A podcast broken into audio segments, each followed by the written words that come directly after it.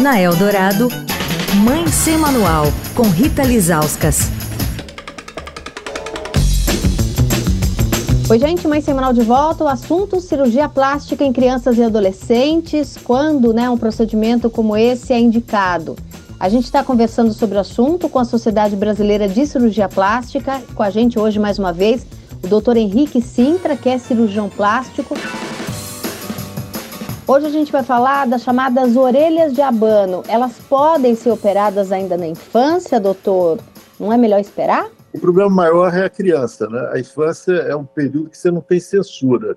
Então você imagina na escola as brincadeiras, os apelidos, tudo isso da forma assim inocente de uma criança que não tem censura. Ela vai olhar para uma criança que tem um orelha-abano e vai começar a botar apelido, vai começar a intimidar aquela criança, uma forma de bullying, vamos dizer assim, o que leva a alterações, eh, digamos assim, da personalidade. A criança fica mais tímida, ou então ela fica mais agressiva, ela reage.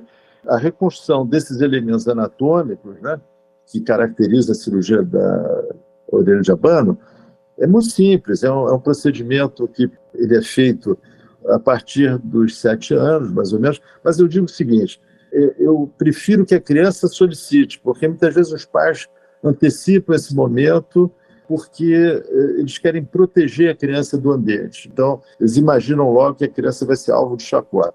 Aí eles já trazem a criança. Mas às vezes a criança não está preparada para a cirurgia e ela tem o seu tempo. Então, eu, eu gosto quando a criança vem solicitando a cirurgia, ou seja, ela já passou pelo processo, já entendeu, ela quer se defender e tem meios.